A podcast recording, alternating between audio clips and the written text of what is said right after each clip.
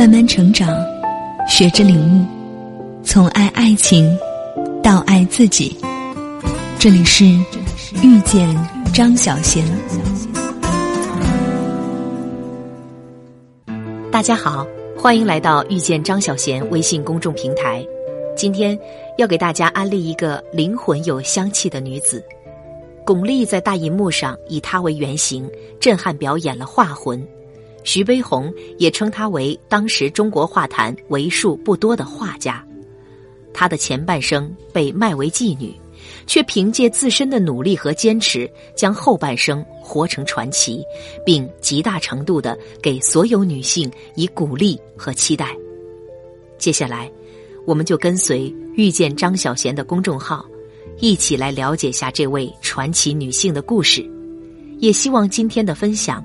帮助你活成更好的自己。一九零八年的江南，瓜州古渡的一篇小舟里，坐着一个眼神惶惑的扬州少女。她刚剪了齐耳的女学生发型，身材苗条，脸颊微红。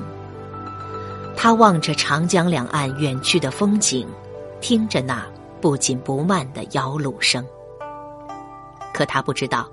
舅舅正谋划着把她卖给当地最著名的妓院——宜春院。她是待嫁而沽的十四岁小女孩，老鸨和舅舅讨价还价，最终以两百大洋完成交易。舅舅对她说：“要怪只能怪你命不好，出生时克死爸爸，两岁克死姐姐，八岁又克死妈妈。”算命的也说你在家只怕不好出阁，我烟瘾大，戒不了，养活不了你，卖了各有活路。从此，她在世人眼里变成了一个无耻的妓女，这个标签让她后半生受尽了屈辱与不公。她就是张玉良。有人身处泥泞。自己慢慢也融为泥泞。有人身处泥泞，却拼命要在淤泥里开出一朵花。有人凝视深渊，反而被深渊凝视；有人却奋力挣脱深渊，成为皎皎明月。死命也要逆境中自我成长的张玉良，付出的代价是惨痛的。张玉良回忆。自己曾逃跑过十多次，每一次被抓回来都是一顿毒打，毁容上吊数回，鬼门关来回数次。见他性子刚烈，年纪又尚小，老鸨暂且屈服，让他学琵琶、扬州清曲与江南小调，只做卖唱不卖身的清官人，暂且远离了红官人那种千人枕。万人骑的命运，而这一番苦其心志、劳其筋骨，可谓是潘玉良出淤泥而不染的必经之难。因为转机和尊严，有时候就藏在这迎来的时间里。十七岁的时候，他因姿容清秀、气质脱俗，建议芳名远播，而这一年。正巧海关监督潘赞化来芜湖上任，为了给新任监督接风洗尘，商会会长将张玉良献上弦歌助兴。张玉良轻拨琵琶，慢起朱唇，珠圆玉润，一曲卜算子古调在厅内婉转回荡。不是爱风尘，似被前缘误。花开花落自有时，总赖东君主。去也终须去，住也如何住？若得山花插满头，莫问奴归去。这曲子唱得凄凉委婉，心处悲伤，让潘赞化心头一震，随即问道：“这是谁的词？”他一声长叹说：“一个和我同样命运的人。”潘赞化又问：“我问的他是谁？”他似回答，又像自语道：“南宋天台营妓严蕊。”人可以不识字，但不可以不识人。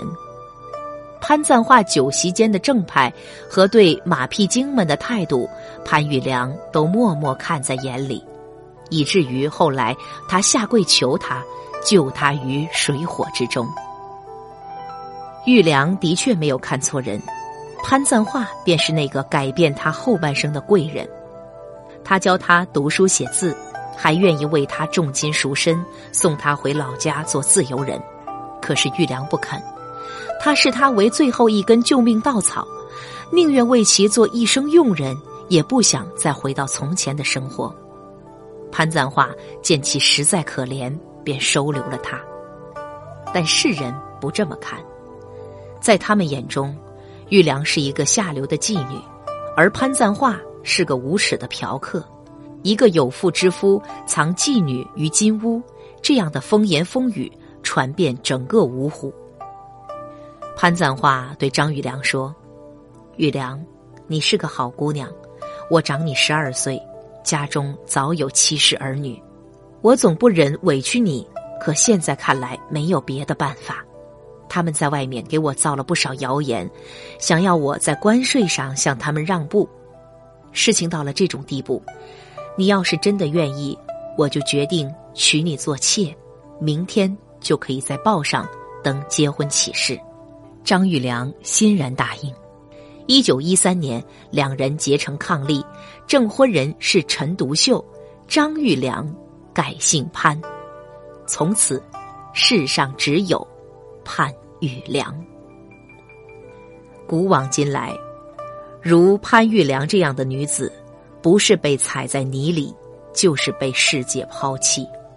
幸得夫君潘赞化如父如兄，又亦师亦友。他送潘玉良到上海，并安排了老师给他上文化课。潘赞化经常在外面奔波，潘玉良每天除了学习，便是盼望夫君归家。恰逢他们家邻居是一位画画的红野先生。他便天天趴在窗台上，看邻居红野先生作画，看得如痴如醉。兴许是从小看母亲刺绣，培养了他在美术方面的兴趣。看完之后，凭借记忆自己复画，竟也画得惟妙惟肖。后来，红野先生发现了潘玉良画的作品，称他有了不起的天赋，随即收下潘玉良做学生。免费教他画画，他非常用功，除去上课，其余时间都用在画画上。剧作家廖一梅说过一句话：“在我们一生中，遇到爱、遇到性，都不稀罕，稀罕的是遇到了解。”他对于画画的痴迷，得到了夫君潘赞化的鼓励和支持，并鼓励他去考上海美专。潘玉良不负众望，凭借天资与努力，如愿考上了上海美专。可教务主任没有录取潘玉良，他心怀芥蒂，因为他的身份，因为他青楼女子的出身，因为他的名声，他拒绝了他。大概是从这时候起，潘玉良知道，自己这辈子恐怕都要为尊严而斗争了。舅舅丧失天良的决定，让他名誉俱毁。无论他多努力，都会有很多可预见性的障碍在等着他。可是命运之神再一次眷顾了他。当时的校长刘海粟知道这个情况以后，拿起笔亲自到发榜单上添上潘玉良的名字。去了上海美专的潘玉良，带着复杂的心情。来与师傅红野先生告别。红野先生说：“有句话我要直率的告诉你，以你的基础，能学到这个水平已经很不容易了。要再往前一步走，就不那么容易。美与苦是一对孪生兄弟，每向前走一步，都要付出艰苦的劳动。”最悲怆的命运早已领略过，还有什么可怕的呢？对于潘玉良来说，所有的向前一步都是在命运底色上创作，能用艰辛劳动换成果，于他来说，那是幸运。在校期间，潘玉良沉迷于画裸体画。他在浴室里画女同学的裸体，被人追打，闹到教务处，引起不少师生的抗议和辱骂。当时，人们对人体素描和裸模有着极大的偏见，认为画裸女的女画家伤风败俗。被浴室列入黑名单之后，潘玉良想了一招，那就是对着镜子画自己的裸体。潘赞化不在家时，他便脱光衣服，在镜子前立起画架，画起自己。他的第一幅自画像名为《玉女》。但潘赞化到底还是发现了潘玉良的秘密。一向温柔的他怒了，他怒他才跳出泥坑，又往泥坑里跳；他怒他将自己的躯体以另一种方式展现在大庭广众之下。旁人的诋毁，爱人的不解，让潘玉良的内心极其痛苦。但挣脱和成长，有时也藏在彻彻底底的伤痛里。那么，他为何如此痴迷于裸体画呢？一方面，源自于他对西洋画的热爱；另一方面，源自于他对裸体的特殊感受。那些过往岁月里挨饿的身体。被人泄欲的身体，唱各种小曲儿的身体，妖娆浅笑的身体，他们和当前作为艺术的人体，在他内心引起某种强烈的情感碰撞，这些情感缠绕着他，在他内心发酵，他必须把它们画出来，用艺术的形式表达出这些情感。正如他自己所说：“我必须画画，就像溺水的人。”必须挣扎，但他的这种人体觉醒意识，与当时旧中国的保守是水火不容的，是禁区。于是，在校长刘海粟和爱人潘赞化的帮助下，他离开了中国，去了欧洲，先后在法国里昂中法大学、巴黎国立美术学院与罗马国立美术学院求学。可在他欧洲求学八年之后，回到国内。他的裸画依然没能得到国人的理解和尊重。当时政局动荡，他靠办一展卖画以供军费支持抗日。对于这颗赤子之心，人们却不领情。在一次画展上，他展出油画《人力壮士》。画中一个裸体的中国大力士，双手搬掉一块压着小花小草的巨石，以表达他对战场将士们的敬重。但这幅画却被人写上了妓女对嫖客的颂歌。他介意吗？他当然是介意的。潘玉良说过一句令人印象深刻的话：“在巴黎，陶瓷是艺术品，陶瓷虽美。”但在它的故地上，人们永远忘不了，它是泥胎。在法国求学时，潘玉良有三不原则：一不恋爱，二不加入外国国籍，三不签约画廊。不恋爱，因为一生有潘赞化足矣；不加入外国国籍，因为故土就在潘赞化身边。不签约画廊，因为要坚持自己艺术的独立与人格独立，也因为这三点，让他不能以法国国民的身份取得法国政府的补贴，让他没有固定收入，生活拮据，困难重重。最初，他在巴黎学习的钱都是潘赞化寄给他的，后来潘赞化自身陷入经济危机，也没有钱寄给他。潘玉良。画饼充饥，在精神粮食里过日子。他常常饿着肚子上课，走路都会摇摇晃晃，甚至晕倒。同学们同情他的困境，他自己却不以为意，沉浸在成长的快乐里。我在卧室画素描，常常一画就到天亮。地板上、墙上全贴满了我的画，屋子里连下脚的地方都没有。有一次，四个月没有收到家信和补贴，我饿着肚子画罗马的斗兽场，画威尼斯宫，我觉得很快乐。我从来没有那么快乐的找到自己。潘玉良用成长丈量岁月，岁月也回报他。以成长赞誉。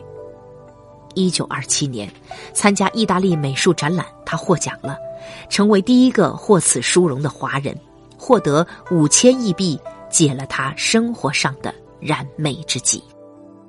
一九二九年，潘玉良学成归国办画展期间，中央时报报道说，徐悲鸿为一睹而快，夜闯展厅，没人开门，他从边门的书架钻过去。徐悲鸿说：“当时的中国画坛能够称得上画家的人不过三人，其中一个就是潘玉良。”苏雪林说：“潘玉良的成就在当时中国所有西画家之上。”一九三七年，潘玉良为参加在法国巴黎举办的万国博览会再次赴欧，他没有想到的是，这一分别与潘赞化。竟是生离死别。此后，潘玉良就一直客居巴黎达四十多年，把精力都放在了绘画上，也将自己的绘画技艺锻造的炉火纯青。他留给世人两千多件艺术作品，在美国、英国、意大利、比利时、卢森堡等国举办过个人画展，曾荣获法国金像奖、比利时金质奖章和银盾奖。意大利罗马国际艺术金盾奖等二十多个奖项。潘玉良创造了艺术的传奇，被后人给予了一代画魂的美誉。一九六零年，潘玉良成为中国第一个进入卢浮宫的画家。可是岁月，也在差不多的时间，带走了他生命中最重要的人——潘赞化。边塞峡江，三京月。扬子江头，万里心。潘玉良用写诗和作画，抒发着他的思乡之情。可是，爱人已经不在，再回故土，也只剩惘然。一九七七年，他长眠于法国，墓碑上刻着。世界艺术家潘玉良，至死，他都没有再踏回祖国的土地。据说，在他枕头的下面，总是留着一张字条，下面写着：“这是我的家信，如果我死了，凡朋友们将这封信寄给小孙潘忠玉，留作纪念。”中国安庆市郭家桥四十一号。潘玉良的一生，是展现人格魅力的一生。他敢于反叛，不随波逐流，铮铮傲骨于世，历经风霜却岿然不改我心。他的一生验证了这句话：所有的女人终有栖息之地，不是他人，唯有自己。命运一开局就让她成为最下等的妓女，而她却用尽一生，摧枯拉朽，重塑了人生，活出了自己的价值。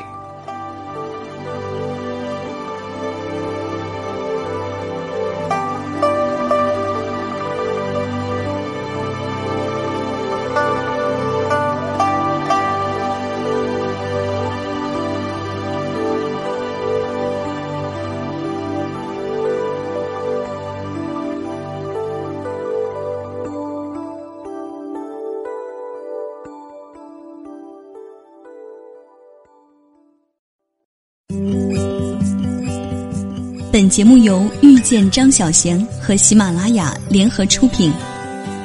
更多精彩内容，敬请关注微信公众号“遇见张小娴”。